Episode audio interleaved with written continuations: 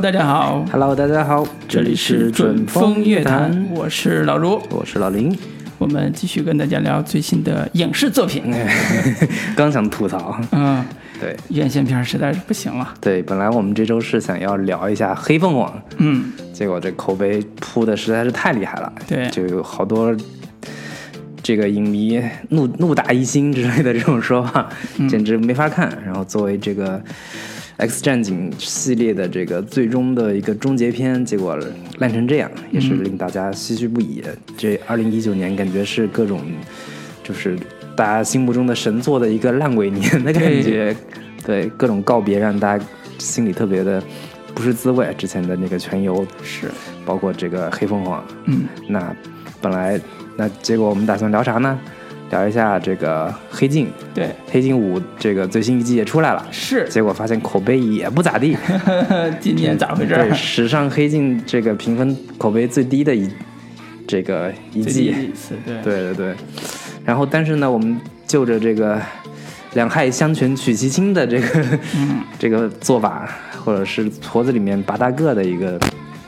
一个一个做法，我们还是决定来聊一下黑镜五第对五季。对对，最因新的为一我们季之前也聊过一季这个黑镜第四季的时候，嗯，也聊了一季。那黑镜五我们又聊一季，是可见我们对黑镜这个系列还是非常有感情的。当然当对，然本身也是非常抱有很大的期待的。是，结果这一集这个口碑也不怎不怎么样，嗯，对，大家但是还是很期，就是即便说一出来口碑没那么好，但是还是想看看说这一到底季。会怎么样？对，到底讲的什么故事？因为它每次都有一两个故事，虽然是，这有可能第四季咱们也是说，呃，整体还是下滑得很厉害，但是还是有一两故事我特别喜欢的。对对嗯对，所以看第五季，还看看还能不能挑出一诶，两个行 故事，拢共也就三个故事。对，这次回到以前的模式了。对对对，就是那我这还三季嗯还是先简单给大家介绍一下影片这个剧的一些基本信息吧。好，那这个导演叫詹姆斯·哈维斯，也是英剧导演，之之前导演过这个包括《神秘博士》嗯系列，然后《黑镜》的第三季也是他来指导的。嗯那编剧呢，反正我看到署名是查理·布鲁克，这个算是黑镜系列的一个。创始人对创始级的一个编剧，嗯包括从第一季到第五季都有他的一个编剧的署名，嗯然后他还有一个系列我特别喜欢的叫做《扯淡英国史》，嗯这个短剧，呃这算是一伪历史纪录片的一个一个一个剧，非常有意思，嗯也可以推荐大家去看一下，会特别颠覆你的三观。那这一季里边的主演其实阵容挺强大的，嗯每一个故事里边都有一个还大家还耳熟能详的演员，有咖，对，那第一季第一个故事里边的主演是安东尼·麦凯，他是美队里边猎鹰的饰演者。嗯，那第二个故事里边的主演者叫安德鲁·斯科特，对是这个默娘，是这个神 神探探夏夏洛洛克克里边的这个大反反派，对，莫拉提的莫里亚蒂的这个饰演者。那第三个故事里边的主演是麦莉·塞勒斯，是个美国歌手，流流西欧呃熟悉欧美流行音乐的听众应该对她并不陌生。嗯，那个号称是女版的贾斯汀·比伯，长得还真挺像 对，的，有点像是感，然后而且两个人的口碑啊，然后让人讨厌的程度也不相上下。兄妹这 是。对对对，那上线的时间是二零一九年的六月五号，嗯那刚刚集上线对对对，集数是一共是三集，对，对，三个故事，每集的时长是大概六十分钟，一个小时多一点这样的一个时长。那口碑方面呢，豆瓣评分是六点六分，现在嗯是这个《黑镜》有史以来最低的一季。对我第一季的时候是九点四分，啊，第二季吧是九点二分，那第三季是八点八分，第四季口碑虽然不好，但在豆瓣上依旧有八点三分的一个成绩。诶那这一季感觉是断崖式的一个下滑，是七分都不要了，直接跳到 了六分、六点六这样的一个分数，就、就快不及格了这样的一个程度。嗯所以很多人发出了这个黑镜这种神剧也烂尾了，我们还能期待什么呢？嗯对，那到它到底有没有那么烂？有没有大家说的那么糟糕？其实我们今天可以跟大家来探讨跟分析一下。是行，那接着下来，老陆还有什么要补充的吗？没有了。嗯，那接下来我们就来打一个分数，看看，嗯呃，在我们心目中这个这一季的故事是不是真的有那么糟糕？来，嗯老陆，你我先嗯先来，我先来。呃，我给这部戏打七分儿，啊，就是虽然相比较前几季，它的科幻感明显是弱了很多，尤其是黑镜一直以来做的近未来科幻，嗯，这个概念，其实在这最新的一季的三季里边儿，其实是非常弱的，嗯，甚至说你都觉得它跟日常生活已经没有什么关联了，也没有什么区别了，尤其第二季，嗯对吧？就是这种呃特色，本来是黑镜的非常有标志性的嗯一个标一个标杆吧，嗯但是这一季其实弱了很多。嗯但是从另外一个层面来说，《黑镜》真正的精髓并不单单是近未来科幻，嗯它其实是对科技的反思和甚至叫控诉，对科技的带来的一些人性的扭曲嗯的控诉。所以这在这个真正的主题下面，我觉得这三季还是保持了一致的连贯。嗯所以整体上，我不觉得这一季是完全的不能看，完全的大滑坡。嗯，它其实是在基基调基本的基调上保持了连贯性。嗯，啊、同时呢，呃，这一季也跟第四季美两第四季也是美化，就是被美国改编之后的对那那一次嘛，跟第四季比，其实啊、呃我觉得是更严肃的。嗯，就第四季还是有一些啊、呃特别娱乐化的那对种那或种者说特别猎奇向的一些对设置，对对对，然后这一季其实真的是关注人的生活的基本层面，嗯，关注人的基本情感，嗯，它没有那么猎奇了，没有那么夸张娱乐化了，所以在这个层面上，我也是非常喜欢的，因为黑镜本身，啊、我真正让我喜欢的还是他在日常生活经验里面去找那些被扭曲的情感、嗯被扭曲的人性，我觉得这两个点都是我特别特别呃认可这个戏本身的一个基本点，嗯当然不得不说啊。呃呃，整个的戏的拍摄质量依然是非常好的。嗯，作为一个呃喜欢看剧的观众、喜欢看电影的观众，看这个戏的时候，你觉得整个技术层面是无可挑剔的，是做的也非常棒，甚至说它有一些情绪上很缓慢的部分，嗯，它表达的也非常充分，嗯非常合理。尤其第二集啊，作为一个情绪属于悲悲情基调这个这个这一集来讲，是做的非常不错，也是我个人这次这三集里边最喜欢的一一集，就是莫拉蒂那个 饰演者嗯对嗯演的这个第二集是我个人最喜欢的一集，所以整体上来讲，我觉得还是值得一看的。是，啊、尤其在现在当下这个生活层面上，大家喜欢上微博，喜欢上社交网络，啊、喜欢买一些人工智能的产品，嗯，这个层面上，我觉得还是非常值得看的，有一些反思的意义所在。嗯所以我还是推荐，啊，喜欢黑镜的观众以及喜欢科技类产品的听众，嗯，可以看一下这部戏，是绝对值得看。嗯好。那行林老师，我跟老卢这次也是非常出奇的一致，哎我也给这个、 这个剧打七分。嗯，比都比豆瓣高，反对正，因为我之前看之前是被人预警了，说这一季特别糟糕，然后特别烂，嗯，然后我就抱着看它有多烂的这个心情 去看的，可能是预期本身太低了，嗯，所以看下来觉得哎还可以啊，嗯，至少看前两集的时候，我都觉得还算是在水准线上吧，是的，虽然在黑镜整个这个维度之下，这两个故事都不算太优秀，太出色但是也算是这个能及格，嗯，在水准线之上的这样的一个作品，嗯嗯，但是可能第三季的这个作品实在是太糟糕了，嗯以至于拉下我对于前两季的 这个这个故事的一个相对的一个好感吧。嗯就我感觉这这一季里边第三集的故事实在是太让我。就觉得它不配出现太在俗套了嗯它不会出现在黑镜这样的一个故事里边，它有很强烈的这种好莱坞青春校园喜剧的一个廉价感，嗯以及大量的好莱坞类型故事的俗套在里边儿，嗯，让我觉得非常的不适应，是让我觉得这个故事那个跟整个黑镜的气质也完全不搭，嗯，对，我觉得这个应该是，如果把这第三个故事换一下， 可能整个整个系列的评分能更高一些。对，对能上个八分应该还是对可以对的。对对，嗯，那我看完这整个三集，可能最大的感受就是黑镜确实做到这一季的时候，已经显得越来越平庸了。嗯，可能它就是大家对于它的打分，现在豆瓣是六点六分这样的一个评分，更多的是一种对于它原本的高度的一个。怀念，对或者说它最早出现的时候给大家一个这种震撼感，然嗯后再回看如今竟然变成这样了，对可能会有一些情绪上的一个落差，对所以会给这个跟故事黑镜不是跟全游最后一 最后一季打分对儿会有就是一会有样嗯的，这样的一个逻辑，对对对。那我我觉得这个。呃，如果是黑镜的粉丝的话，其实还是可以看一下的。尽管你会没有那么满意，但是毕竟这个剧集也陪伴了我们这么长的时间，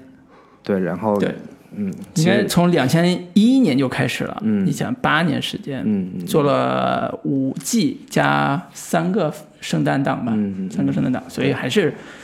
陪伴感还是挺强的，是，嗯，产量还是挺高的，说实话，嗯，然后我现在就觉得看黑镜吧，就是那个感觉越来越像我看《世界奇妙物语》的感觉，嗯是不是啊，呢？有一就是点，它的水准到了现在已经是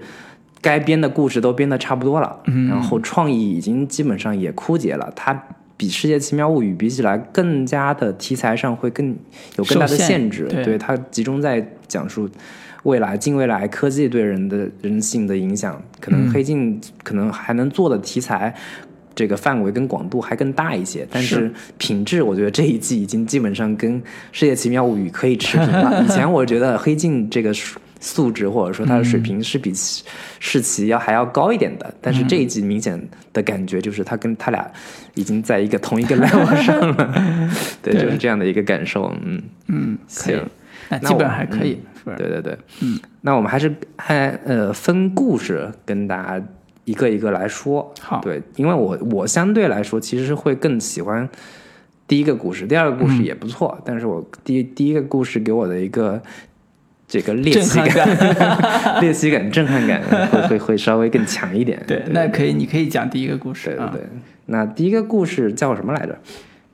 它它每、呃每个故事是有一个小标题吗？我我不太记得了。是，呃，我也忘了第一个的具体的名字，嗯，啊，行，那第一个故事我简单跟跟大家稍微剧透一下，嗯，就讲讲一下它的一个基本设定。基本设定就是两个当年是呃好朋友的黑人宅男，嗯，然后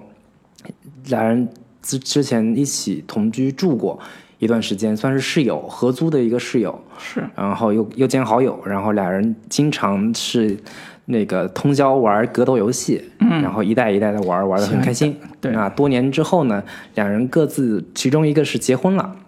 人到中年也有孩子了，然后另一个呢一直是这个算是这个未婚状态，不断的跟交往各种的女性朋友。嗯，然后在这个其中一个朋友三十岁生日的时候，另一个黑人朋友带了一盘这个游戏卡带，这个这个这款格斗游戏的最新款的这个游戏，是，然后还把这个游戏的设备也带给他了，最新的一款可以进行 VR 体验的这个呃有一点虚拟现实的那个感觉的对这个游戏这个芯片也带给他了，说你有空一起玩儿，然后结果有一天呢，他就一起玩了，然后两两个人带上这个芯片。共同进入到了游戏世界里边儿，就相当于是你跟打拳皇一样的对那种其实格斗那游个那戏，款游戏跟拳皇差不多，嗯，格斗然游后戏，那种格斗游戏，就是他另一个朋友就变成了一个亚洲女性这个一个格斗者，然小后妞另一对另一个 不他知火舞，就对差不多有点那那个感觉，另一个是一 个亚洲男性躯体的那个那个那个角色，俩人一开始哐哐哐打了一架，打的可可爽了啊，然后忽然。莫名其妙的，这个做起了不可描述的事 情，在游戏里边，两个两个人体验了一把这个黑修之类的这种事情，嗯，然后感觉特别美妙。然后，但是出了游戏之后，两人在现实中都觉得怪怪的，不行，我不能不能去做这种事情。他是我哥们儿， 我我我不可以上他。但但是呢，又忍不住怀念这种 这种这种开心的感感觉嗯对对对对对，忍不住两人又又进入到游戏世界，然后那个又开始在游戏世界里面进行这个做一些不可描述的事情，嗯，然后两人越来越默契在这个游戏里面，然后经常定定一个时间，一有空就进入到游戏世界，两个人云雨一番算是，然后但是又受到了内心的一个煎熬，内心的一个纠结，嗯，最终这个事情呢被他其中的一个黑人朋友的老婆也知道了。对，然后他们的婚姻也面临着比较大的考验跟纠结。那最后就故事给出了一个神奇的一个解决方案， 对，对，对也有点意想不到。对这个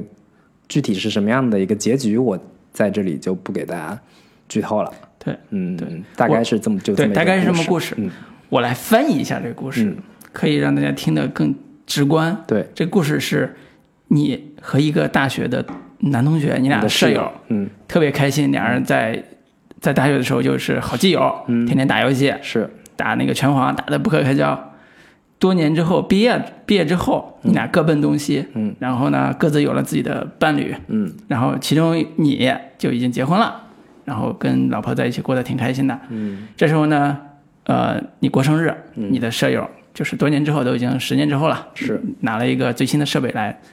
就是重温记忆，嗯然后两人就连线，连线之后，在游戏世界里边儿，他俩各自的形象变成了游戏里边儿人物，嗯，一个是不知火舞，一个是什么那个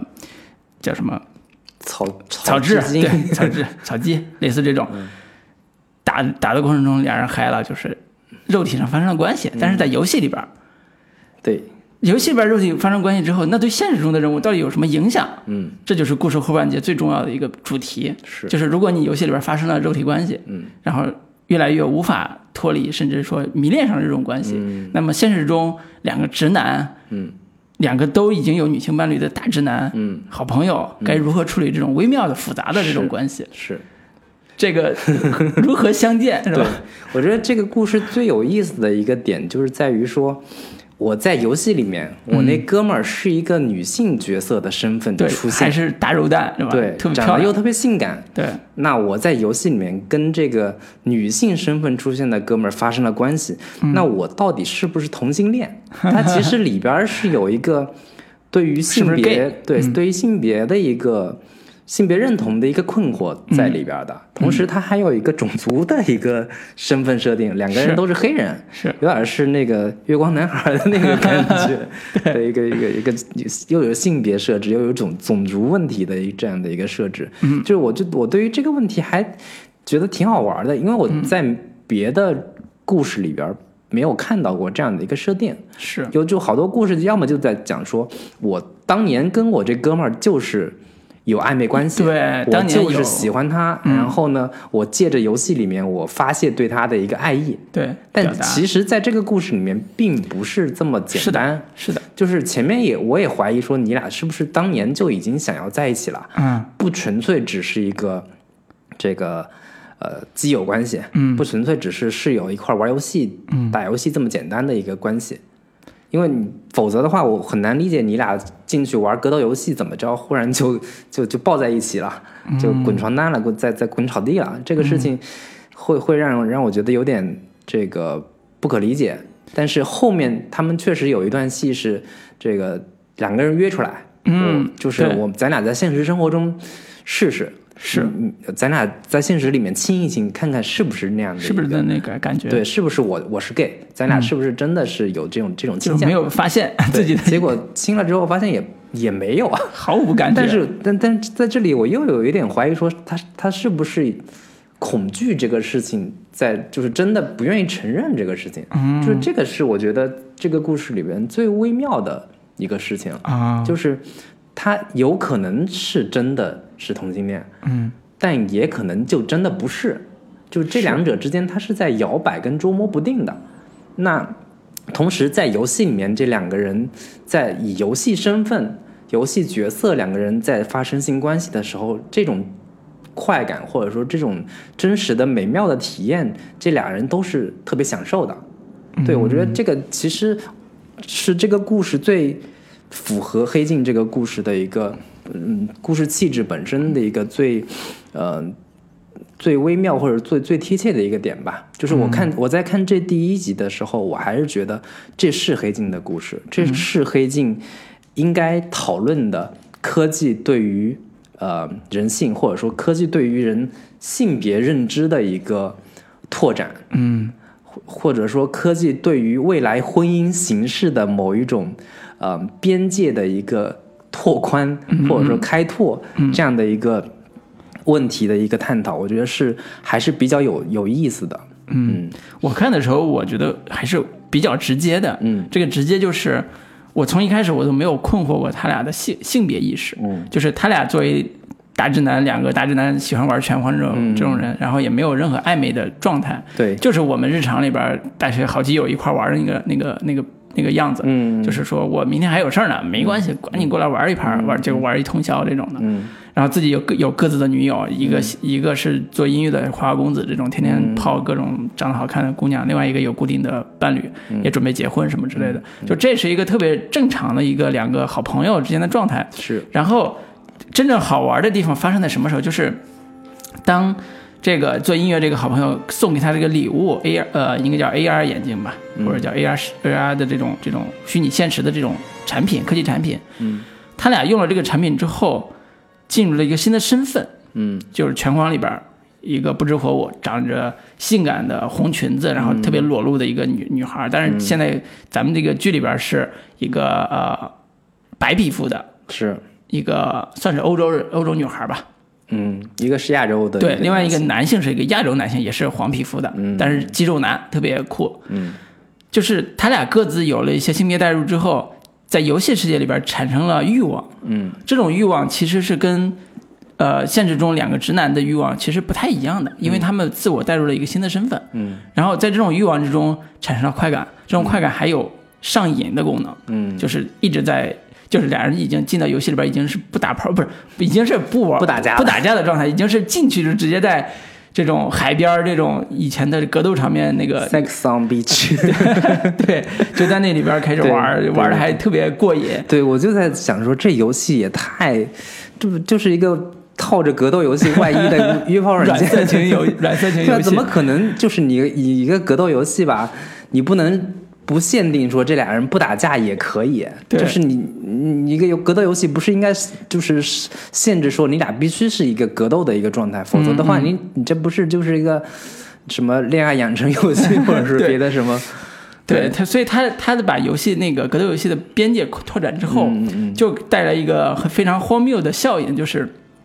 两人进到游戏里边就开始啪啪啪，嗯然后出来游戏之后对现实生活中的伴侣毫无兴趣，嗯这时候就出现了一种情况是两人对自己的性别意识产生了错乱感。嗯我不知道我到底是应该喜我喜欢的是谁，我喜欢的是游戏里边那个肉蛋姑娘，嗯还还是是喜欢喜欢的那是个人她背后那个灵魂，我那个好基友嗯，的所谓的 soul mate。是对吧？所以这个过程之间的迷惑感，其实他描述的非常的清晰，嗯而且也有弹性，就是是很真实。是这个是很荒谬的情境，但是把真实的情感激发出来了。嗯所以到了最后那一步，到了中间那一步，就是他俩要在现实中试那一下，嗯说我亲你一下，你亲我一下，看看到底有没有感觉，到底是我们在错乱，还是我们进到游戏里边是游戏的带来对给我们带来的影响。对对对啊，最后发现说哦不是，嗯，我们没有也没有什么感觉，嗯啊，但是俩人打了一架，对我，我是觉得这个故事之所以有让我觉得很好玩儿、很有意思的一个，嗯、核心的一个点就在于说，它拓宽了我们传统对于性别或者说对于同性恋、异性恋这个事情的边界。嗯，就是在虚拟现实的世界里边儿，你是男的还是女的，好像已经不是那么的重要了。嗯同性恋、异性恋这个事情在虚拟世界里面，甚至可以呃发展或演化出更广泛的一个呃情感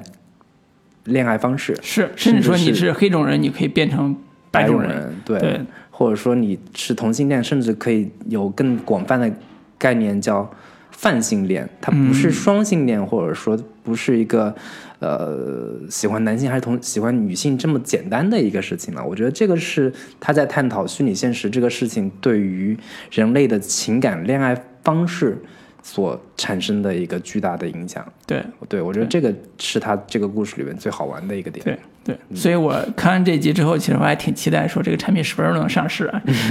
我也想体验一是下。 这么好的产品，到底哪里可以买到呢？对， 之前其实，在 VR 眼镜这个领域里边，嗯就现实中啊，我们是日常生活 VR 眼镜这个领域里边是大家都在预测说，大概两年前的时候 VR 火的时候，嗯都在期待说 VR 能做什么嗯，VR 什么时候能真正成为大众的科技产品？嗯，呃，一开始是大大家觉得可以看电影嘛，嗯就是 VR 看电影，谁他妈愿意戴一公斤重的眼镜看电影啊？是脑子有病啊！后来发现说，哦，也许可以远程性爱，嗯对吧？sex，你可以对吧？有体验性的东西，但是现在只能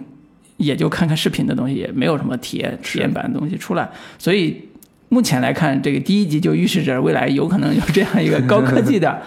解决这个问题的一个产品，是宅男的福音什么 的，宅男福音，对，其实我们我包括我们在呃日常生活当中，不管是男性还是女性，都会呃说过这样的话吧。比如，尤其是女生之间说：“哎呀，你要是男，你要是个男的就好了。”就是啊作为你跟她闺蜜说，觉得嗯咱俩就是是真太男的就对混在一块儿了，对你要是男的，咱俩就在一块儿了。嗯包括这个男生之间也会说：“妈的，要是你要是个女的，该多好，咱俩就就就就就找什么女朋友啊 我想起来一个段子，？”对，特别搞笑，嗯就是说，假如有就是大学宿舍流传的一个段子啊，就是假如有一天早上醒来，嗯你发现你变成了变成个女的， 你怎么办？然后那个男的就就有人问他嗯嘛，说男的就思考一下，面对舍友的提问，慎重的思考一下，说。如果真的是这样，那我先让兄弟们爽 一下。对，就是这么一个逻辑。这个故事就是给我们提供了这样的一个，是 就是幻想的一个范本。对对对对对。但其实我觉得他最后还是有一点在讲述说，可能在呃未来的婚姻生活当中，或者说未来的婚姻形态当中，虚拟现实这个事情可能是对于这种呃婚姻形态是会有带来某种冲击跟影响的。是，或者说他对于出轨这个事情的定义也变得越来越模糊跟复杂起来了。嗯，对，就是那我在游戏里面，我跟一个哥们儿发生了这种性关系，那我到底算不算出轨？我到底是不是有一些呃道德上的一个困境？是，对我觉得这个事情是他在呃虚拟现实对于人的一个产生的一个挺有意思的一个探讨吧。对，嗯对，所以这一集的结尾也给出了一个，啊、现实感很强的答案。对，嗯啊，这个答案就不说了，回头大家大家可以自己去感受看一一下。嗯下，或者说可能对于这个我们对于婚姻的思考会有一个新的一个启发吧。 对嗯嗯，对那这第一个故事我们就先说到这里。好对我还可以稍微再补充一下，我觉得这里边儿呃挺好玩的点就是它里面设计的这些格斗的场景。嗯，都还挺好玩的，只不过它最后都被用来作为性爱场景、 性爱这个场地来处理了。但是原本都是一个特效战场斗面的，还行。嗯对对，对这个这些场景都是我们玩各种各种格格斗游戏嗯，常用的一个一个常见的一些一些一些场景吧。是，嗯，对。然后另一个点就是，它里边在讲说，他那哥们儿变成一个女性之后，嗯，再问说，另一个人就问他说，就是你你作为一个女性，你现在变成男的了嗯啊，变成女的了，这个性高潮体验跟哦男的有是什么是区体别验？对然后他就给了一个特别有意思的回答，就是男的把这个那个性高潮的就时五候秒钟特别像吉他 solo，嗯那女的就特别像是一个交响乐团，嗯，轰鸣感，整整个的回旋往复，这嗯种各种五官都打开了的那个感觉，嗯，对，说的还挺像第一像蠢蠢欲动是吧？嗯挺像 第一对对对对，那行，那我们说第二个故事，好对，好第二个故事是老卢相对比较喜欢的一个对故事，第二个故事其实比较特殊，它整体的调性啊、跟科幻的关系没有那么强，嗯它更像一个现实的故事。我们假设说。呃，这故事的一个背景其实就是发生在二零一九年，嗯这样一个环境，一点都对，不违和，不违和，对，它的主要故事的设定是呃一个和社交网络有关的嗯，啊、就有点像我们的 Twitter 或者是呃不我们的微博或者是 Twitter 这样一个社交网络的 Facebook，对 Facebook 这样一个背景，嗯，呃，主角是一个呃刚才讲的莫瑞亚蒂这个饰演者，嗯，啊、这个男演男的演员，嗯，他是一个出租车司机，他不是他优步司嗯机，对，他是一个优步司你机，就一当开是始滴滴司机，对，滴滴司机一开始就停在那个类似北京 CBD 这种大楼面前去接客，在伦敦、去接客，嗯他然后其实是一直停在那家社交产品公司对大楼底下，对，在那个大楼底对下去接那家公司算是一个全球化的一个公司，但是公司总部在美国，是但是它停在一他们英国的一个啊公司分部底下。对，然后杰克一开始就呃画面给他的信息就发现，这个司机其实在接客的时候一直有一些隐情，嗯，但不知道他想干啥，嗯，比如说上来客人之后，他就问他说你你是在这个地方上班吗？嗯，类似搭讪这种感觉，嗯嗯但是明显感觉他是有企图的，结果很快他就接接上了一个在这个公司上班的一个嗯黑人、年轻小伙子，看起来像是公司高管的样子，对看起来穿着西装笔挺，对然后拎着个公文包，然后这个一直在打电话呀，对然然后一直很有在用范儿对，嗯显得很忙的样子，是就觉得他也肯定是个公司里面很重要的一个角色，对年轻中高高管层吧，至少 是。对，看着很结有果发现人家是个实习生， 对对然后他拉这个客人到底想干嘛呢？嗯，他拉这个客人的最终的目的是把他拉到一个地方，嗯，呃，比如说开车拉到一个穷乡僻壤的一个山路上，嗯，然后掏枪逼着他，嗯，劫持人质，嗯，劫持人质的目的是什么？他要跟这家公司的最高层老板，对，一比个如说美国嗯 Facebook 的那个老板扎克伯格，我要跟他直接通话，我要跟他打电话。然后这个故事就从劫持人质这个视角上开始讲，嗯，他是谁，是他为什么要劫持这个公司的员工来跟老板打电话，嗯，他最终的诉求到底是什么，是以及这个事件因此因此带来的一个后果是，呃，他被一帮英国的警察围团团围住，嗯，用狙击枪逼着，嗯，他很可能就被一枪狙死，嗯，而且中间有谈判专家过来跟他谈，他也不想跟他谈，整个人处于崩溃的这种状态。同时，另外一条线是，他们终于通过各种途径联系到了那个社交网络的负责人，嗯，那个总裁已经处于在山谷里边屁股这种状态了，已经说我要脱离这个 这个肮脏的这个社交圈了，我要我要屁股。这时候他听到了这个出租车司机的这种心声之后，他会有什么反应？嗯，他会有什么状态？嗯，然后社交网络到底怎么样改变了这个出租车司机或者讲约伯司机的人的生活？嗯，这个故事谜底揭开的时候，的确会让人觉得说，我们是不是被社交网络绑架了？嗯，我们到底用社交网络会产生什么样的嗯悲剧性的后果？是所以这个故事从现实意义来讲是非常非常啊、呃直接的。 嗯当然，我觉得可以把那个剧情再稍微剧透一点，不然这故事真的没法讲。嗯，就知道吧，对，这个故事里边儿，出租车司呃，有约伯司机为什么要劫持这个人质，是跟他的女朋友被车撞死有关。 对，他的女朋友在两年前吧，嗯一因为一起车祸嗯被车撞了。是所以大家一开始，警方一开始在调查时调查他的时候，发现他可能精神上是有一些问题的。嗯，在女友去世之后，嗯，在在 Facebook 上发布什么信息，在微那个社交网上发布信息，就发现这个人以前还挺爱发微博的，挺爱发 Facebook 的，但是嗯但突后然来有段时间忽然就不发了，嗯对，突然就不发了，整个人处于这种这种消匿状态，然后他隐藏自己的身份去拿到了那个呃车嗯约的约的那个车，然后那段时间他妈妈他唯一的亲人也去世了，嗯，所以整个人感觉是一个精神病患者的这种状 态，就是人人人扭曲的状态，是在在做这个杀人呃人质游戏的这个事儿。嗯，那么等到他把电话连通那个 CEO 之后，嗯，他跟 CEO 之间的沟通其实揭开了他的真正的内心的深处的秘密。嗯是他一直在很内疚的，呃，痛苦的生活着，是是因为那起车祸害死他女朋友的那起车祸是他一手造成的。嗯，而造成这起车祸的最根本的原因，或者叫最最简单的原因是，嗯，他在那时候晚上开着车，听到了手机发出的提示音，这个提示音就来自相当于嗯是一个他推送天，天看的社交网社交软软件推荐推出的一条关于他的评论的一个赞，对，点赞，他给一他给了一条在啊、发一条狗的照片的底下发了一条评论，然后那个主人给他点了个赞，他就为了这个赞拿起手机看了一下，结果那一刻发生了车祸。嗯，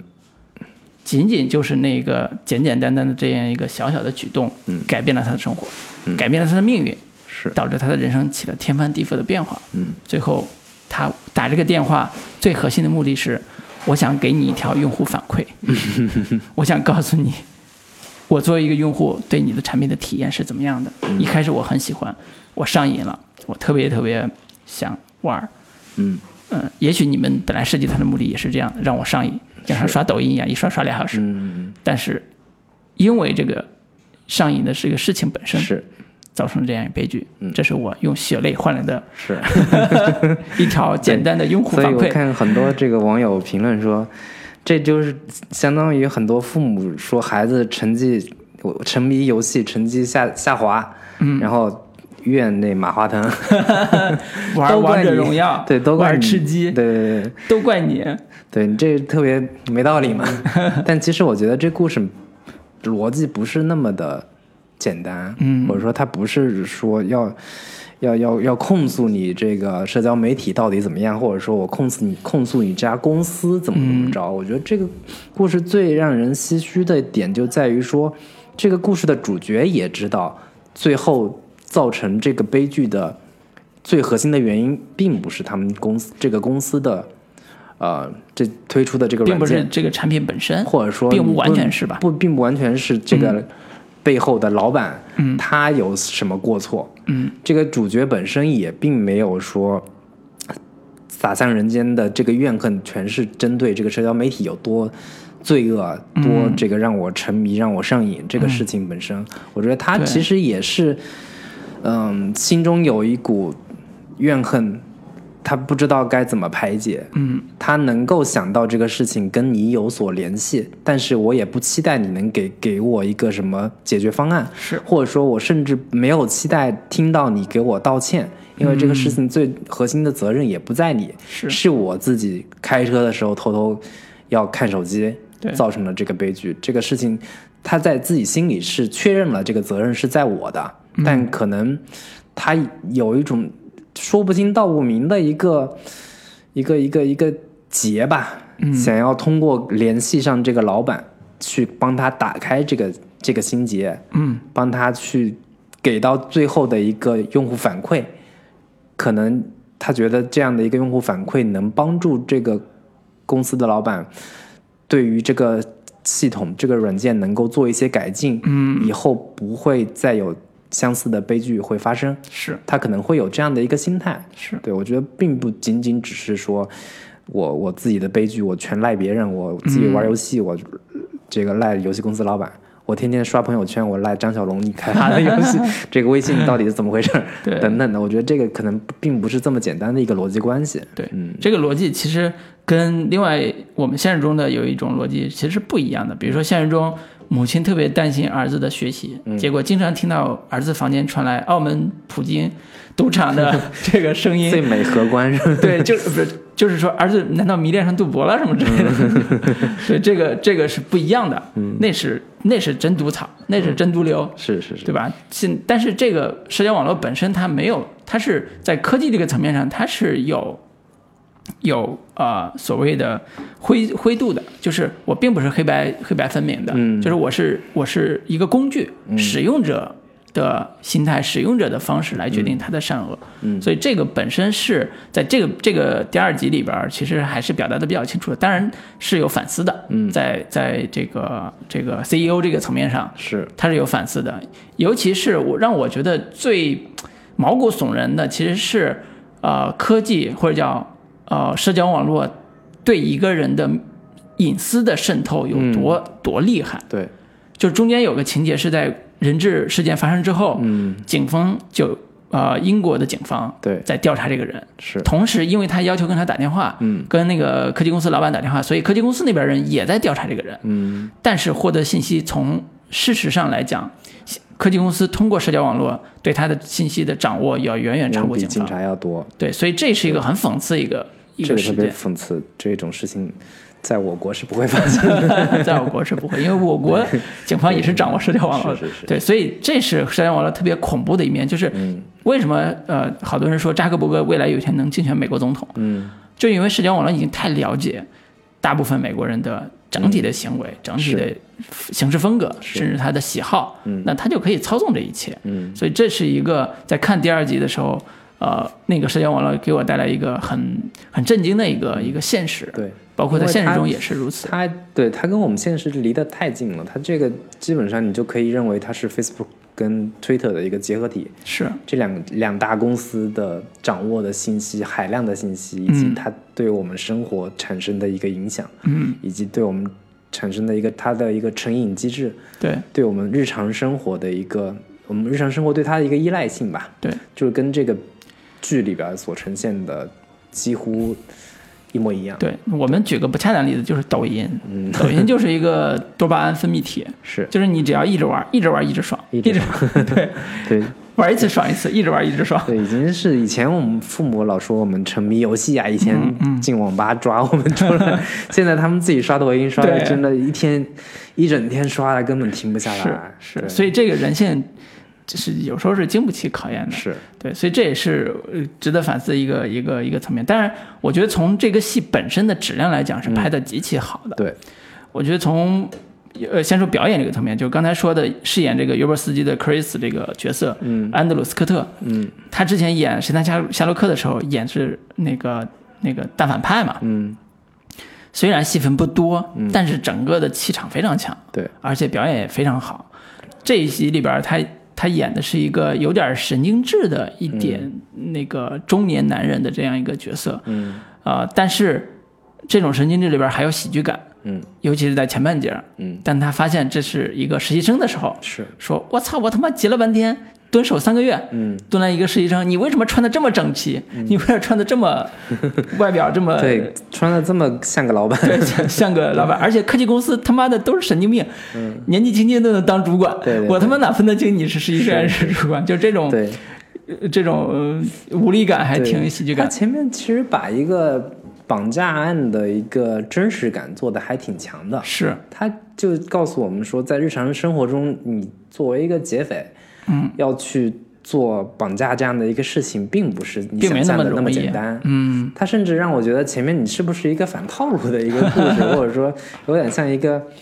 笨贼那种感觉的。然后前面做的各种事情都不对，所有的这个我们传统在那种盗匪片里面看到的这些套路，他一一都给进行了颠覆。是，但是越到后来，越到后面，他慢慢的这个这个这个绑架事情，就是他的这个人物身份一点也没揭开之后，他这个、这个呃绑架的这个手法可能越来越越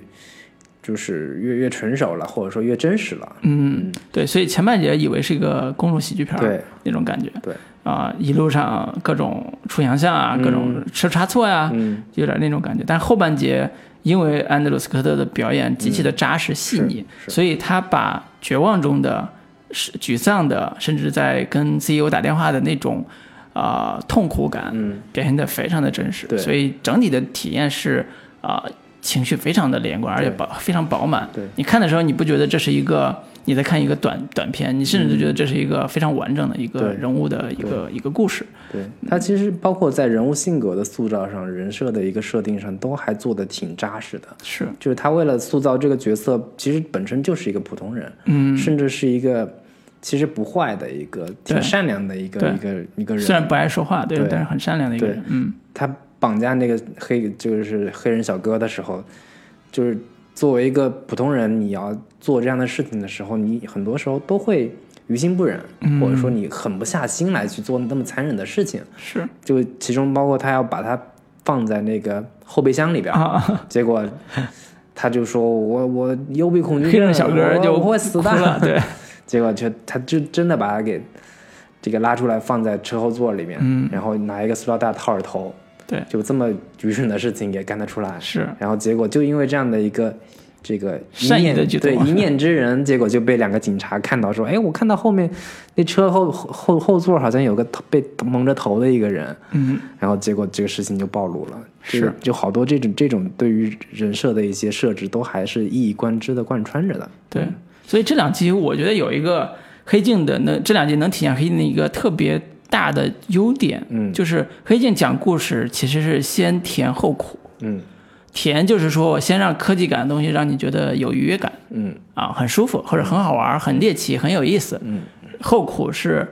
它背后的反思的层面，背后的扎人的那个部分。比如说，第一，咱刚才讲第一个呃故事里边儿先填的就是游戏嘛，就是两两个两个真人在游戏里边打来打去，然后因为他俩游戏人物是真人扮演的嘛，还挺挺好玩的，然后游戏感做的挺强的。这个是前面虽然是劫匪。但是解的是个喜剧片儿的感觉，做的喜剧桥段还挺强的，表演也很很好玩。是。所嗯以到后边真正要转那一下的时候，转的也是挺自然的，挺真实的。我我稍微有点不同意的老卢的这个点，就是嗯你说的先甜后苦这个模式是它变得美剧化 之后才开始是变成这样的。是真正的最原初的第一季、第二季的时嗯候是先苦后 更苦，最后极其苦。对，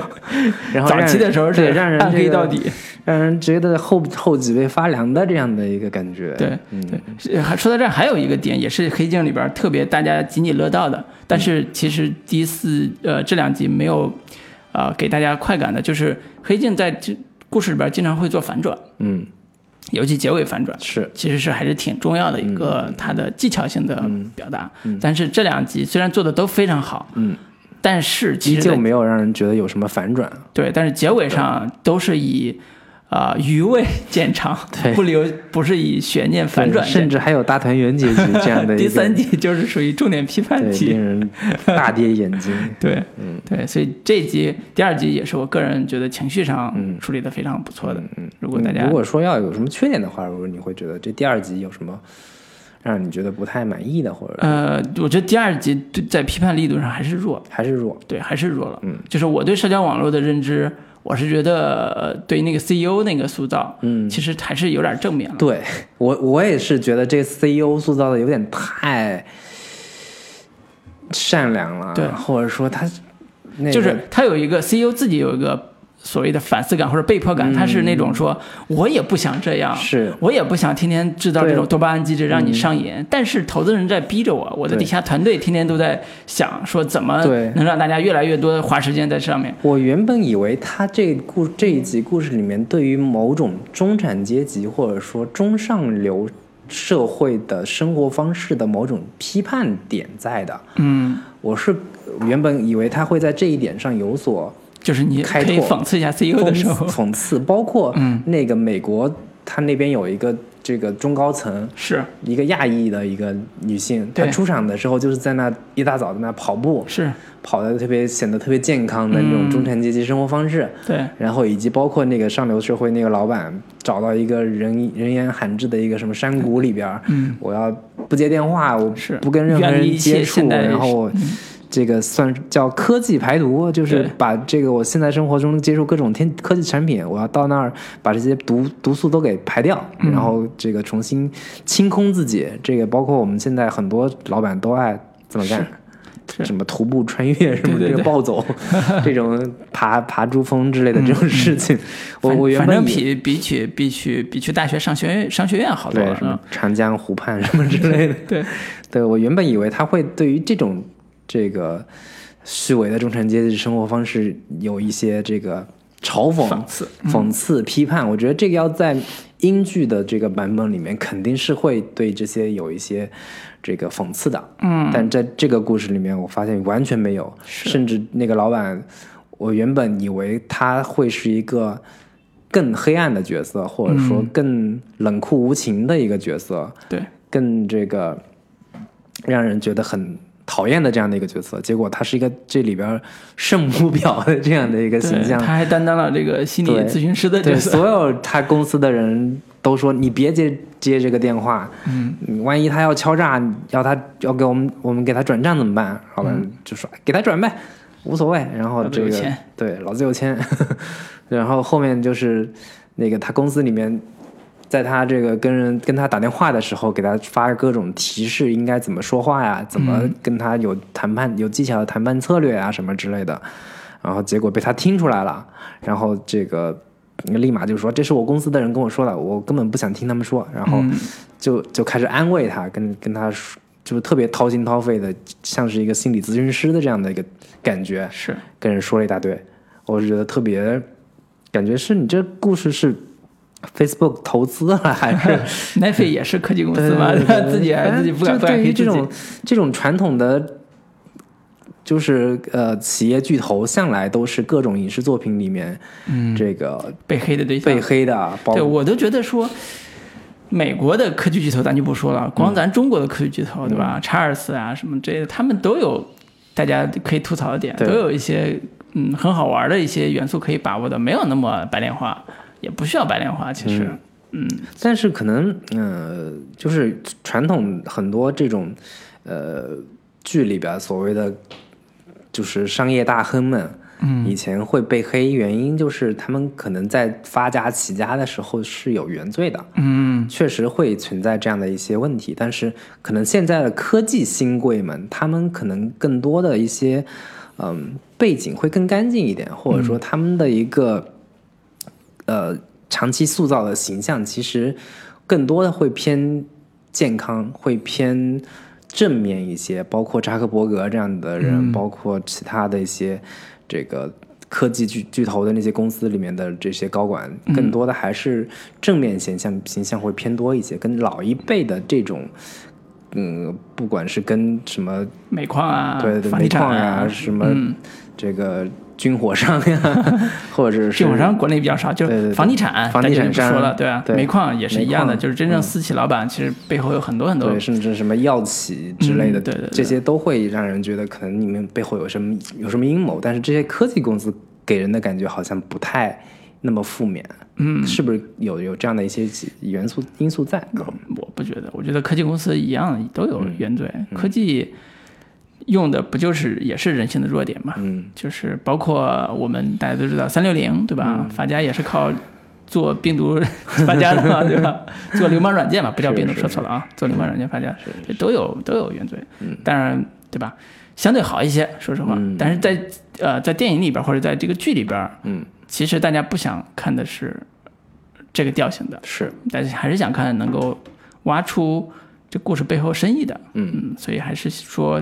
这个是一个小遗憾吧，嗯没有英剧的那么的泼辣，是那么的刺激，对。那么有批判的一个深度跟力度，对，嗯是那我们行。那我们就说第三个第三故个嗯事吧。第三个故事是我最讨厌的一一个故事。大也俗是套我是吧？非常讨厌的一个演员演的。 对，那这一集的故事其实比较简单，就是一个嗯、呃偶像明星，嗯，然后他算是这个青少年偶像吧，对全，Justin Bieber 啊，女版的，女版比伯 对这样的一个形象，然后唱的歌歌词都特别积极向上，然后这个永远鼓嗯励相信你自己，相信你自己，只要你努力，只要你相信自己，就可以做到你你想做的事情，成为你想成为的人。嗯是特别典型的美式价值观，美式主旋律价值观吧。嗯，然后，并且呢，为了做生意，他又这个开发一个自己的一个虚拟软件啊，不是虚拟人工软件智能的人工音智能的一个音箱硬，硬件，对就交交互式的一个呃音箱，对对，小机器人相当于是。对，对，然后其就这故事的主角一个女孩儿就特别喜欢他，然后就买了这个小机器人，嗯就是他的粉丝嘛啊对，疯狂的对粉丝，跟他天天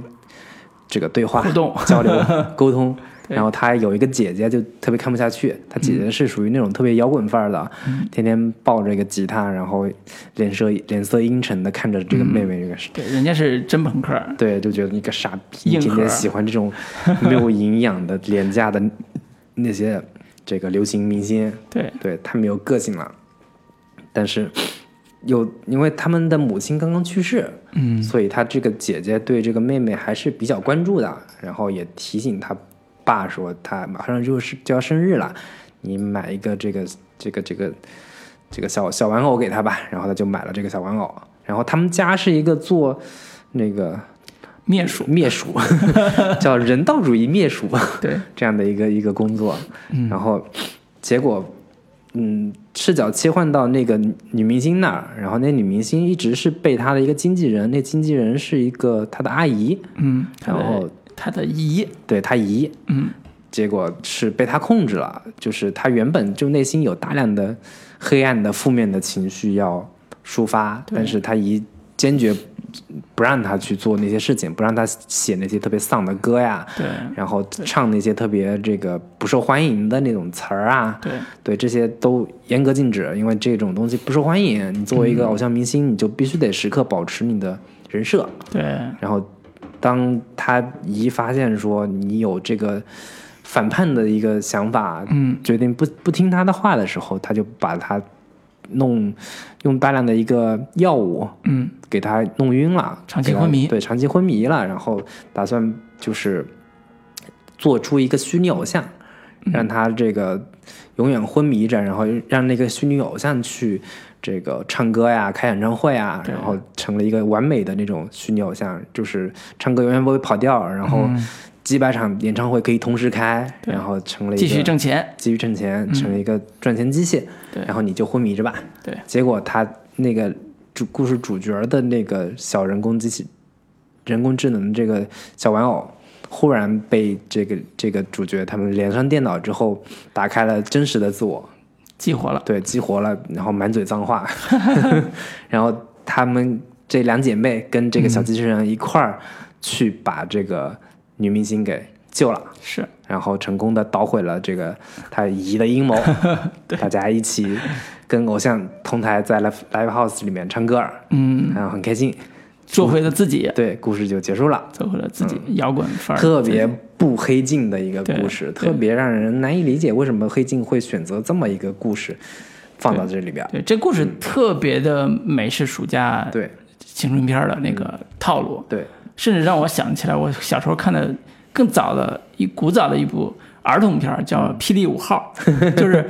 他们家新买了一个电脑，嗯，机器人儿，电脑机器人儿吧，类似这种。然后天上忽然一个打雷，劈下来，然后他爸的灵魂就劈在那个机器人电脑里边了。然后那小孩就跟那个电脑开始了互动，发现那是他爸爸，他们就开始进行了认亲的过程，最后大团圆，就是类似这种套路。现在这个变成了说。一个追梦的一个粉丝、女孩儿，嗯，然后家里边儿因为她喜欢那个明星，所以她买了她的周边产品，就是那个人工智能小玩偶，嗯，然后那个小玩偶突然哗那个智力上线，就、嗯就灵魂附体，灵魂附体吧，就那个那个女明星灵魂附体附到他那里边儿，嗯然后他俩就开始冒险，就解决了女明星的事业危机，或者叫、或者叫大危机，嗯是就是这是一个特别俗套的，完全没有黑镜特色的故事对。如如果说有一点科幻感的话，是里边儿其实提到了一个点叫记忆上传的一个，对，就是一个意识副本嘛，对意识就副本嗯跟之前第四季整个一季的故事主题是有一些类似的，对因为之前第四季整季都在讲意识副本、意识上传的这样的一个主题，是但是这个故事哪怕放在第四季里面，也是一个非常差的一个故事。嗯，因为意识副本这个事情本身就就是在讲说你人的存在形式、存在方式嗯到底是什么，未来人的存在形态。可以不用肉身，对你仅仅只是一个意识的存在。对，是个很严肃探讨这个话题的对对对，那状这个态故事里面就变成了特别廉价的一个美式主旋律的嗯这样的一个主题，就是你不要这个压抑自己对，你要释做放你自己嗯对，你要做最真实的自己，不要因为被娱乐工业这个呃磨平了棱角，然后嗯做仅仅活出了一个人设。对这样的一个主题，就这这事儿跟几乎我觉得跟黑镜或者说跟科技这个事情没什么直接的关系了。嗯，对对，本来以为是里边儿他爸爸那条线会有对一个很有意思的一对，个跟设跟定，灭鼠什么之类的。对，因为他爸的人设还挺好玩的。 嗯，他们在故事一开始就是他爸开着那辆装装装饰过的对，非有点人道像人道是灭鼠的这样一个大招牌的一个灭鼠车，那那车跟就是形象特别像一只老鼠嘛，对大老鼠的对那个伪感觉。就就已经装装呃装饰过的这样一个车，他爸开着那个车打胡子，然后接女儿放学回家，嗯然后俩人还聊起来说啊你在学校怎么样呀，有没有是朋友啊什么之类的。然后他爸回到家之后，在自己的地下室、开始改造自己的灭鼠装置，嗯，其中研发出来一款特别牛逼的一 个灭鼠装置，就是特别像一鼠标，嗯但是自己带轮子会跑。嗯，它鼠标的最前端不是那一条线了，而是一个会放电的一个一个电线。对，感觉像是一个电击棍之对，类的。电击电击棍那个状态就是它自动识别老鼠在哪儿，嗯然后跟踪老鼠之后去把电老鼠电晕，对，是把老鼠电晕之后可以迷二十五分钟，但是第一次失败了是吧？老鼠电死了，嗯就觉得我操，这是一个 很很开脑洞的一个一个一个对灭鼠专家，对，对然后感不觉知道这种设定都可以做成一个是像是以前小时候看过的什么小鬼当 家 这种设定，然后他家各种灭鼠的工具都可以去对付坏人之类的。结果这个设定最后也仅仅只是用了一次，嗯，就忽然丢给这个反派那边一个那个老鼠，然后把这个把它给电晕了，对就这个这么简单的一个功能。对就是这个故事，我们嗯，姑且不不论不不说它是放在黑镜这个维度的故事，嗯，哪怕它是作为一个普通的好莱坞电影，或者说普通的一个这个剧集里边的一一集故事，嗯，我都觉得是不合格的，嗯，我都觉得它是一个设定上非常粗糙的一个一个故事，嗯，包括前面我以为他，呃，父亲完全不记得他女儿的生日啊什么之类的，感觉那父亲像是一个特别糙的，然后特别没有这种责任感的一个父亲。我以为他他们俩这个这个故事应该会在这个父女关系上嗯做一些文章，在讲说这个父亲怎么着。多少会能意识到自己对女儿的忽略啊什么之类的，尤其母亲去世了，然后包括母亲这条线，她母亲的去世对这俩孩子到底有什么样的影响？这在这个故事里面基本基本上没怎么说，就讲他他们吵架的时候，妹妹就说，自从母亲死了之后，你就天天听母亲喜欢的音乐，对，对你为什么他母亲喜欢的音乐，他女儿就就就一直在听，他女他母亲是个摇滚女青年还是怎么着？嗯，就这些东西也没基有本交代上没有交代，他对就是他父母这条线，我都觉得嗯这个完全不够信息，不够详细。是，然后包括她们姐妹之间的这条线，我也觉得特别奇怪，她俩两姐妹到底是怎么着，这个心意相通，或者说从原先的一个相对比较敌对的、比较陌就是陌生的状态，怎么一步一步打开心扉，彼此互相理解的，嗯，也没太看出来。尤其是包括里面好好多情节设置，我都觉得有点莫名其妙。就是她姐姐觉得她妹妹天天跟这个人工智能的这个这个小玩偶讲话，觉得她会害了你。我没觉得她会害了你啊，嗯 对她她她，你都不跟她说话，她不她可不就天天跟这机器人说话嘛？而且那机器人俩人挺聊得来的呀。可以聊聊对彼此喜欢的东西什对对么的，对他妹妹还挺好的一个安慰，你凭什么觉得对她不好？嗯，然后把她这个藏起来了，我以为这个藏起来怎么着，可能呃，在一个偶然的机会之下，他妹妹又找找着了，是然后成为他们两个感情的一个巨大的一个一个隔阂。对，结果发现，他就过了几场戏之后，上去把那个小小玩偶嗯藏在阁楼里边，又取下来给他妹妹了。对，然后就完了。就是我不知道这个情节设置到底是为了啥，就这么简单的去把这个该做戏的点就就就就放弃掉了。嗯，对，好多好多这个故事里面都是这样的一个一些逻辑的情节。对我看的时候，我有一种特别强烈的感受是，啊、为什么有的时候美式喜剧片或者美式不是美式美式青春片，嗯，总觉得塑料感特别强，是因为主人公的人设不真实，嗯，很多时候就觉得不真实。它够好玩、够喜剧是真的，但是嗯不、对我们中国人来讲，觉得太不真实了。也许美国人孩子真的是那么傻乎乎的，嗯但是对我们觉得会不真实。这一部也这一集也是，就是我看的时候，我会觉得这故事如果女主换一种性格，嗯也许会更好。更好一点，比如说这个女主是性格比较孤僻的，嗯性格比较不善于交朋友的，嗯没有那么像现在这么开朗的，他就在学校就交不到朋友，甚至说因为他性格的某些弱点、缺点，他很容易得罪人，很容易被排挤。他倒是有稍微有这个意思，就是他对在学校里面没有什么对朋友，，他然后会提到这一点也，但是没有其实信你心对，但是你看那个剧里边表现出来那个女孩的样子，根本就不是那样一个人。嗯那女孩其实长得又好看，嗯，然后又是一个喜欢明星、喜欢追星的一嗯个、一个人，然后她性格上没有塑造说她有什么大的问题，嗯，只是说她刚来没有什么新朋友而已。是所以这不是我觉得他做的还不够极致，嗯或者叫做的这种同理心不够强。如果他做的足够强，所以他姐姐给他去去让他去让帮他爸爸去买这样一个礼物也好，怎么着也好，是挺合理的。嗯但是当他的性格缺陷在这个礼物上放大的时候，他姐姐为了保护他，嗯也许会做出那样一个决定，就这些都能合理化。是但是因为现在这个人物人物是这样一个女孩儿，嗯这样一个美国甜心式的这样一个女孩儿，所以她就不她不太合理，看起来。嗯如果你放到英国，嗯，放到一个约克郡的一个嗯，阴冷的是阴冷的少年身 上，少女身上，我操，这挺合理的。但这不是这个故事气质了。对，就是我是觉得这个故事特别拧巴的一个点，嗯就在于说，我原本以为他是在批判和嘲讽那种美国逆行文化嗯普通小普通小女孩儿这种傻逼的追星心理，就是觉得哎呀，这个在电视里面那个流行明星嗯闪闪发亮的，然后特别正能量，然后说的那些这个。漂亮话说的那嗯些鸡汤的这种、这种话，他是一个以一个嘲讽跟讽刺的心就是态度嗯，在讲这个故事的，对但看到最后我发现不是，对，他其实是在对于这种呃造星工业的某种证明，嗯，他是在说，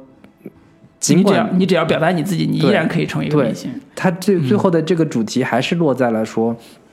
只要你有信心，只要你相信自己，嗯你一定你就一定可以做到你想做的事情，你一定可以成为你想成为的人。 最后这个故事故事落点竟然真的就落在这个上面了。嗯前面我所以为的他的讽刺跟批判，完全不是真的在批判，完全是在讲述明星的正面的、积极的意义。对，但是它中间又在明星这个层面上来说，他又在讲说，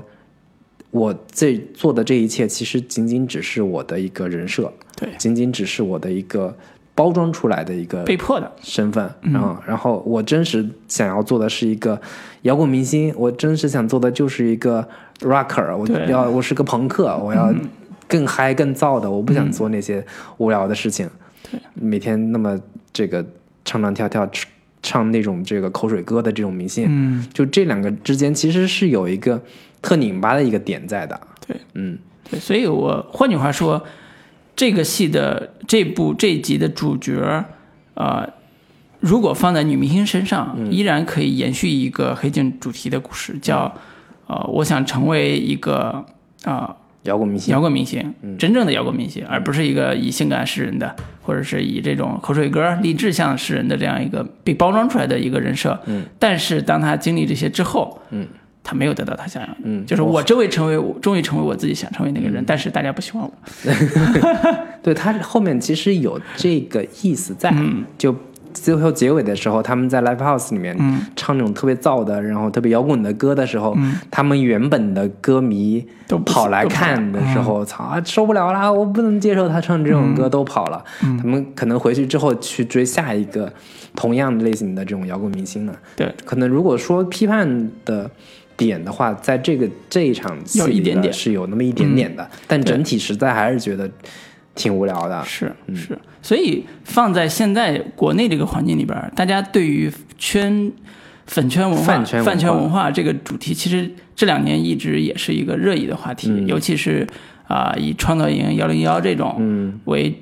基准的这个嗯包括各综艺种各种鲜肉明星的 对饭圈们，对，以这个越来越走上主舞台之后，甚至包括嘻哈街舞这样一嗯对个当年的亚文化对，走向主包舞括台饭之圈后文，化也入侵到了这个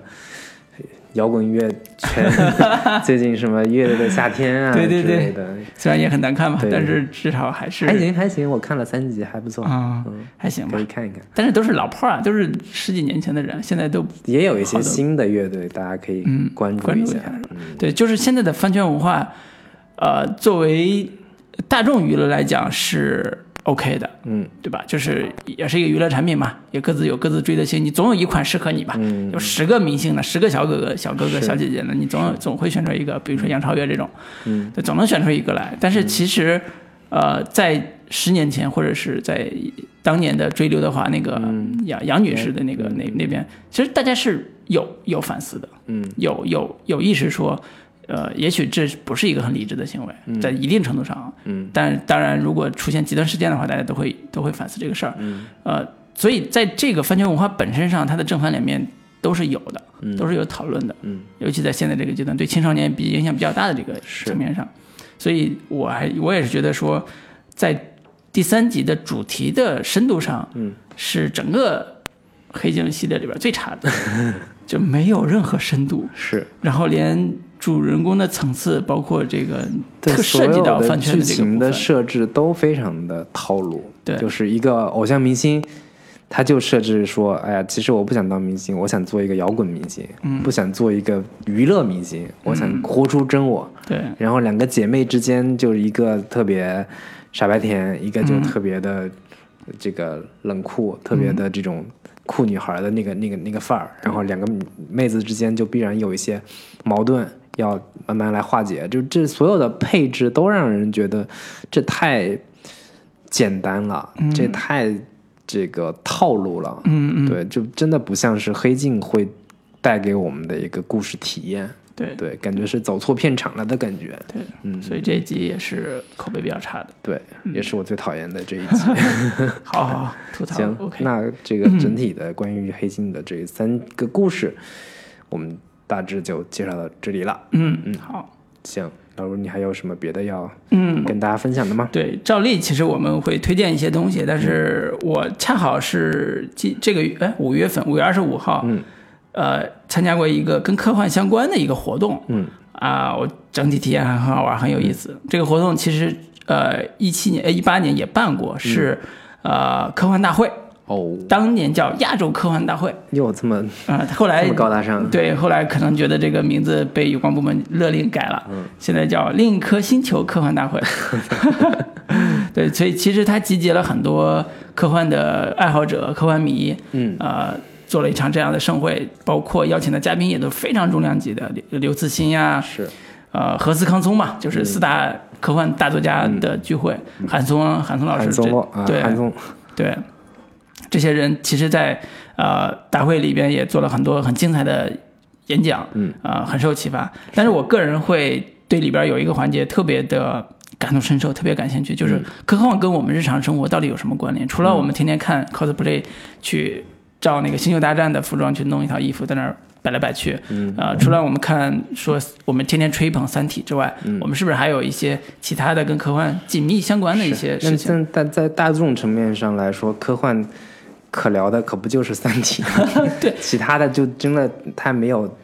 没有没有一个大众的一个知名度嘛。是是，所以还挺可悲的。但是我在片场我就发现有一个论坛其实特别好玩儿，它的名字叫科幻春晚。嗯，它的主题其实是每年有一个呃呃写作主题，邀请十来个写手或者作家根据这个主题来写一部短篇科幻作品。嗯，啊、比如说一九年的是呃《故乡奥德赛》，嗯，就是讲过春节的时候，嗯，呃，它为什么叫科幻春晚？其实它的每一次主题都跟都跟春节有关，或者跟、呃。呃，元旦或者是西方的圣诞这种类似这种节日有节日，嗯对年跟年有关的节节日有关。然后今年的是故乡奥德赛，之前还有北京西站，嗯，还有一些其他的那个主题。它其实就在讲的是我们当下的生活跟科幻到底会有什么关联这样一个部分。嗯，比如说故乡奥德赛里边儿，比如说呃，它有几个那个嗯名字，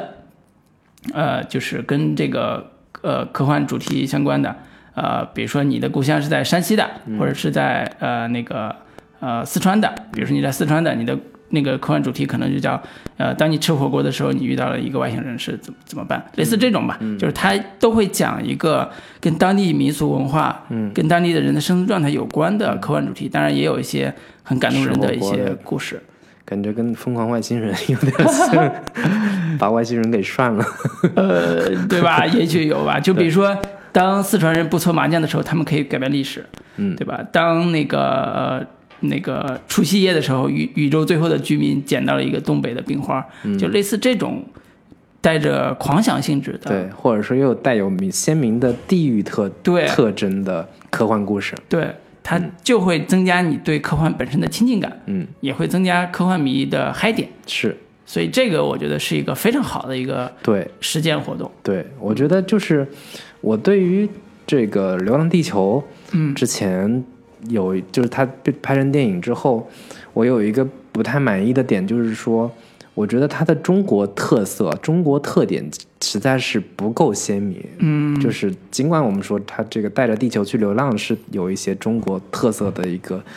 这个科幻幻想，但是我还是觉得这个故事里边的中国中国特味儿质太少了，嗯对中国特质还是太淡了。就剩下开车不喝酒了。对对对 对，情人两行泪。嗯，对，包括地，这你刚说这个，也当然有点扯远了，就是《流浪地球》里边的地下工程，嗯，中国元素就属于特别简陋的那对种，的特别嗯被压缩的成了一个特别呃符号感特别强的一个、一个设定。对对，所以我是觉得说，现在大家都可能越来越喜欢，比如包括黑金这样的作品，包括科幻感非常强的作品，嗯，嗯，当然，我们也从另外一个层面来看说，你不要天天想着每年都有《三体》这种作品出现，嗯因为嗯这是人家十几年前集毕其生于一一亿做出来的一个、嗯一个一个作品。对，其实还有很多很多年嗯轻的创作者、年轻的作家，甚至还很有名的一些年轻作家，他一直也在写和我们日常生活相关嗯的，带科幻色彩的，带一些啊、近未来设定的，是一些好玩的故事。是，啊、所以有空的话，大家可以关注一下那个未来事务管理局这样一个公众号，它它也是经常会推一些相关类型的作品。是，我们也是期待说，中国是不是也可以拍一个中国版的三，就是黑黑镜？镜， 对，对，就是因为从科技水平或者说从这个互联网这个技术层面上来说，中国不比美国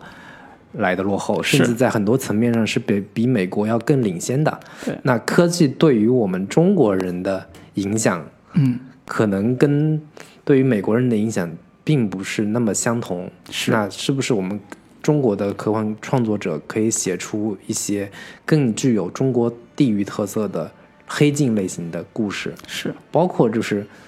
现代科技对于我们中老年人的影响，嗯，他们给他们带来的这种生活的震惊性的体验，对，甚至是要比我们年轻人来的更大的。对那这样的黑镜故事，我们是不是也可以做出来呢？对，对，我觉得其实还是有一些期待，说中国创作者可以多关注一下这种题材，而不是大量的去做仙侠、啊做古装、做那种故事。现在国家也也也不允许了。对不太让不太提倡了，不太鼓励了。那我们是不是视角可以转换一下，把这个焦点落在这样的一些题材跟故事上？是的，这个短小精干，然后又有一些社会这个思思思索思辨在里边儿，是是不是也是一个未来可以突破的一个一一个方向呢？对吧？对嗯，大家可以关注一下是，国内的科幻动向，嗯，行期待一些好作品。行行行。那最后给大家再推荐一个一个一个剧的番外，我是也是这周刚看完的一个短这个呃一个日剧《行骗天下》的一个啊 SP。就是《行骗天下》运势篇，对也可以推荐给大家。如果你你特别喜欢反转的故事类型，然后这个故事可以让你反转爽到 飞起，三百六十度、七百二十度、一千零八十八十度的这样的一个反转的一个特质。就是如果我之前在一个我们推荐节目里面也推荐过这个《行骗天下》这个故事，对那这个番外算是它的一个故事的一个升级加强版，嗯，对，又。看到我这个编剧大神古泽良太怎么花式玩玩转这个叙事技巧这样的一个一个一个手段有多高明。嗯大家如果感兴趣的话，在这里给大家推荐一下《行运天下运势篇》。对对，看看这个我们长泽雅美女神，哎，这个如何骗众骗倒众人？对对对对对，长泽长泽雅美女神也是这个志玲姐姐的老公的一个前 女友，这个又连上了，是是蹭上了热点。是 是是，对，祝志玲姐姐这个新婚快乐新婚快乐。行，那今天就跟大家聊到这里， 好，跟大家说拜拜。拜拜。 Yeah.